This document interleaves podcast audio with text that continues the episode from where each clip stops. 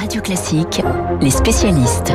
7h39 sur Radio Classique, les spécialistes et le monsieur international de Radio Classique, Emmanuel Faux. Bonjour Emmanuel. Bonjour Renaud, bonjour à tous. La crise internationale du Covid-19 semble avoir des effets assez inattendus sur vous, car ce matin, alors est-ce à cause du variant anglais, vous avez décidé de disserter sur un mot utilisé il y a deux jours par un de nos grands voisins, et c'est le mot irréversible. Malheureux, il a prononcé le mot. Non, je ne parle pas de vous. Ah, hein, J'espère bien. Parce que vous m'avez lancé comme d'habitude euh, parfaitement, très précisément, et heureusement que vous m'avez pas parlé du ciel radieux parce que je fais une chronique sur le Covid.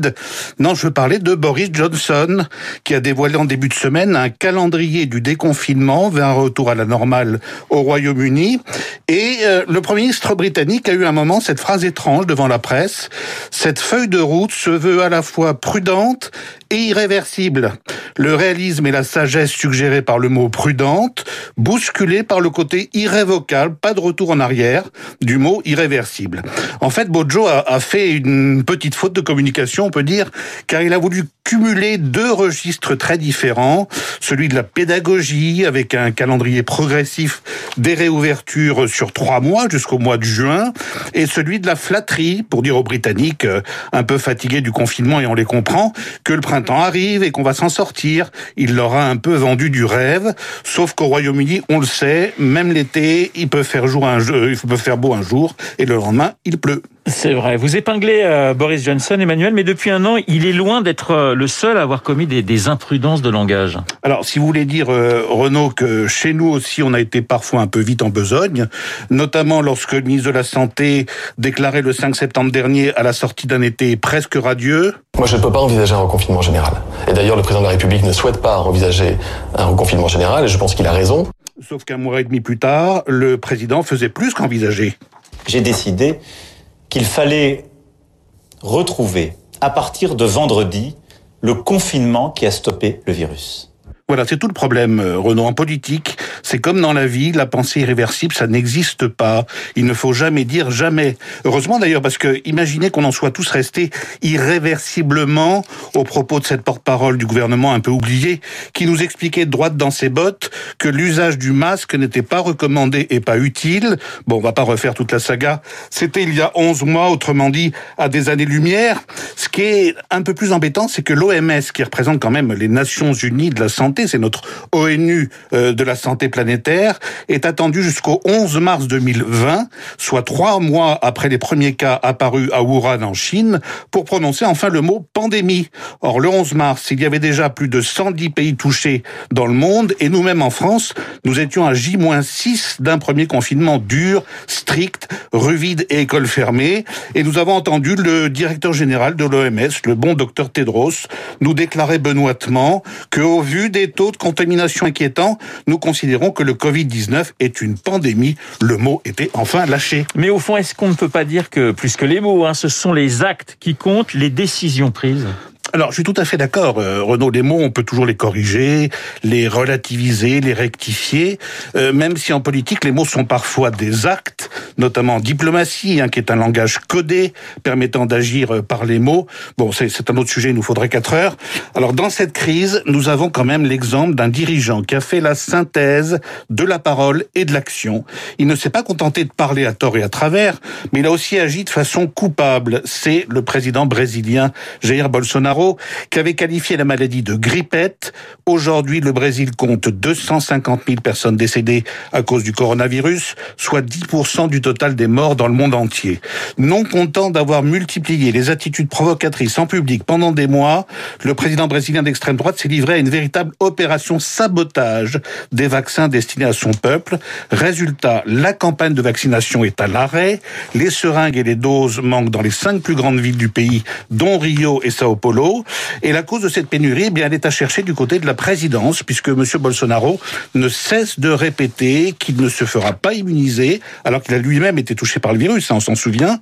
Il a demandé à la population de ne pas servir de cobaye au laboratoire pharmaceutique. Si vous vous transformez en crocodile après avoir reçu la première injection, a-t-il dit il y a quelques jours, eh bien, c'est votre affaire.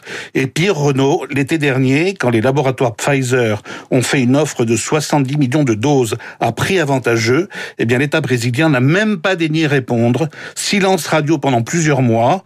Pour plaire à son électorat complotiste et anti-science, Bolsonaro a même qualifié le vaccin chinois Sinovac de vaccin communiste qui entraîne des invalidités et des anomalies. Et voilà comment la politique du président brésilien et sa gestion de crise calamiteuse engendrent sans doute des centaines et des milliers de morts chaque semaine.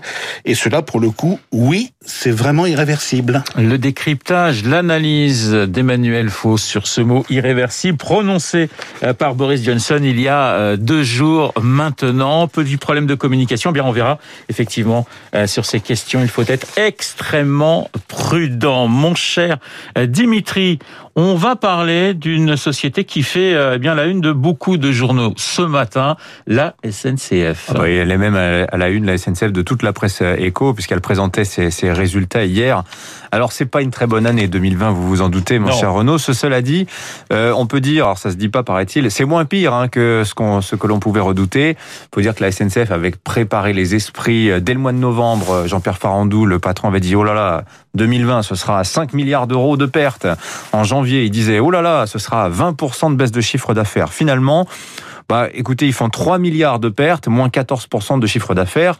Voilà, c'est moins pire que prévu. Mais ce qui est inquiétant pour la SNCF, c'est que c'est vraiment le cœur ferroviaire de la compagnie qui, est touché. D'abord, les TGV, les grandes lignes, les chiffres sont vraiment pas bons. Le trafic a baissé de presque 50%. Euh, dans les transiliens, euh, c'est de l'ordre de 45%. Aujourd'hui, vous avez à peu près 3 TGV sur 4 qui circulent. Et ces trains sont à moitié vides. Donc, euh, vous voyez que la, la situation de l'an dernier a tendance à perdurer. D'ailleurs, la SNCF dit, on on reverra pas euh, la clientèle à 100% avant euh, avant l'automne et peut-être pas avant 2022. D'autant que la clientèle elle a complètement changé. Avant, vous savez, en semaine, traditionnellement SNCF c'était des voyageurs d'affaires. Le week-end c'était une clientèle loisir. Les voyageurs d'affaires ils ont disparu. Bah oui, ils ont découvert que la visioconférence ça marchait très très bien, euh, qu'on pouvait signer des contrats, qu'on pouvait mener des réunions sans avoir à acheter des billets de train. Ça marche très bien. Donc justement l'axe de relance de la SNCF aujourd'hui c'est misé bah, sur les touristes, sur les les, déplacements le week-end, les déplacements vacances. Pour ça, ils vont faire beaucoup d'efforts sur les tarifs, notamment avoir, vous savez, cette réflexion sur la fameuse tarification dynamique, qui fait qu'un billet de train peut valoir 30 euros trois semaines à l'avance, mais il peut en valoir 200 le jour J normalement, la SNCF devrait rompre avec euh, avec cela. Euh, ils vont aussi, c'est très intéressant, miser sur l'argument écologique. Parce que je disais 3 milliards de pertes l'an dernier. En 2015, la perte de la SNCF, c'était 12 milliards. C'était quatre fois plus important. Pourquoi? Parce que Réseau Ferré de France, à l'époque, qui était dans le giron de la SNCF, disait « Oh, mais notre train, c'est formidable, ça va se développer énormément. » Oui, sauf qu'ils n'avaient pas vu venir ni le covoiturage, ni l'arrivée des bus. Et euh, ça avait engendré une dépréciation des actifs. Ben là, il se trouve qu'il y a une espèce de retournement des choses où le train vraiment est présenté comme le transport écologique. D'ailleurs, ils se sont payés les services de François Gabard, l'ancien vainqueur du Vendée Globe, pour promouvoir cette image écologique du train. Bon, il faut savoir qu'en France, aujourd'hui, 90% euh, des déplacements, c'est la voiture, 10% c'est le train. Eh bien, en séduisant des clients militants, si vous voulez, la SNCF, elle, pense pouvoir gagner quelques points euh, comme ça sur la voiture, pas beaucoup, un, deux, trois points, mais c'est toujours ça de, c'est toujours ça de gagner en termes de chiffre d'affaires. Dimitri, il y a aussi l'arrivée euh, de, de la concurrence qui est de plus en plus forte pour la SNCF. Bah oui, parce que, alors ça aussi, c'est un des facteurs, c'était anticipé de longue date, mais ça s'ajoute, si vous voulez, à la crise.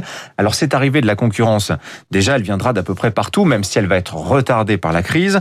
Euh, le train français intéresse, les, les lignes euh, ferroviaires françaises intéressent les Allemands, la Deutsche Bahn, les Allemands, euh, les Espagnols, la Renfe, les Italiens, Train Italia, mais aussi des Français. On pense à Transdev, à la RATP aussi. Et là, ça va se jouer, alors certes, sur les grandes lignes principalement. C'est que les Italiens, ils se positionnent sur le Paris-Lyon-Milan. Euh, les Espagnols, eux, c'est plutôt sur euh, Lyon-Marseille. Euh, mais surtout aussi les lignes régionales. Et là, il y a un très très gros sujet pour la SNCF parce que le client, ce sont les régions. Vous savez que notamment dans la région PACA, on a déjà, Renaud Muselier a déjà fait part de son intention de transférer les contrats SNCF à des compagnies privées euh, concurrentes. Et là, on parle de quand même de très très très gros contrats. Si vous prenez le Sud-Est, vous avez deux contrats. Vous en avez un qui a 870 millions sur la ligne Marseille, Toulon, Nice. Vous en avez un qui a un milliard et demi rien que sur la région de Nice. Donc là, vous voyez, c'est aussi le cœur du marché de la SNCF qui est menacé. Ils ont un petit désavantage par rapport aux autres, c'est que bah, le coût du travail à la SNCF, du fait du statut de cheminot, coûte plus cher. Alors ils font beaucoup d'efforts aussi pour rester concurrentiels. Mais vous voyez, là, il y a aussi un véritable sujet. La SNCF a fait plein aussi d'efforts d'économie. Ils vont poursuivre cette année. Mais vraiment, aujourd'hui, ils sont face à des défis quand même absolument colossaux.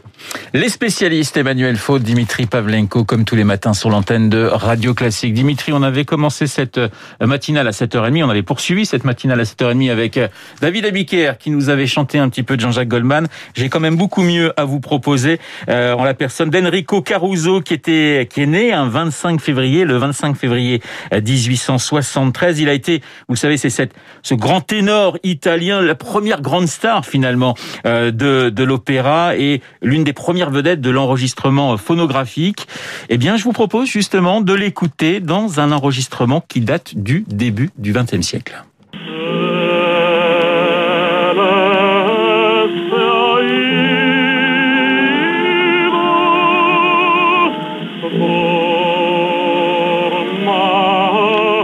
see.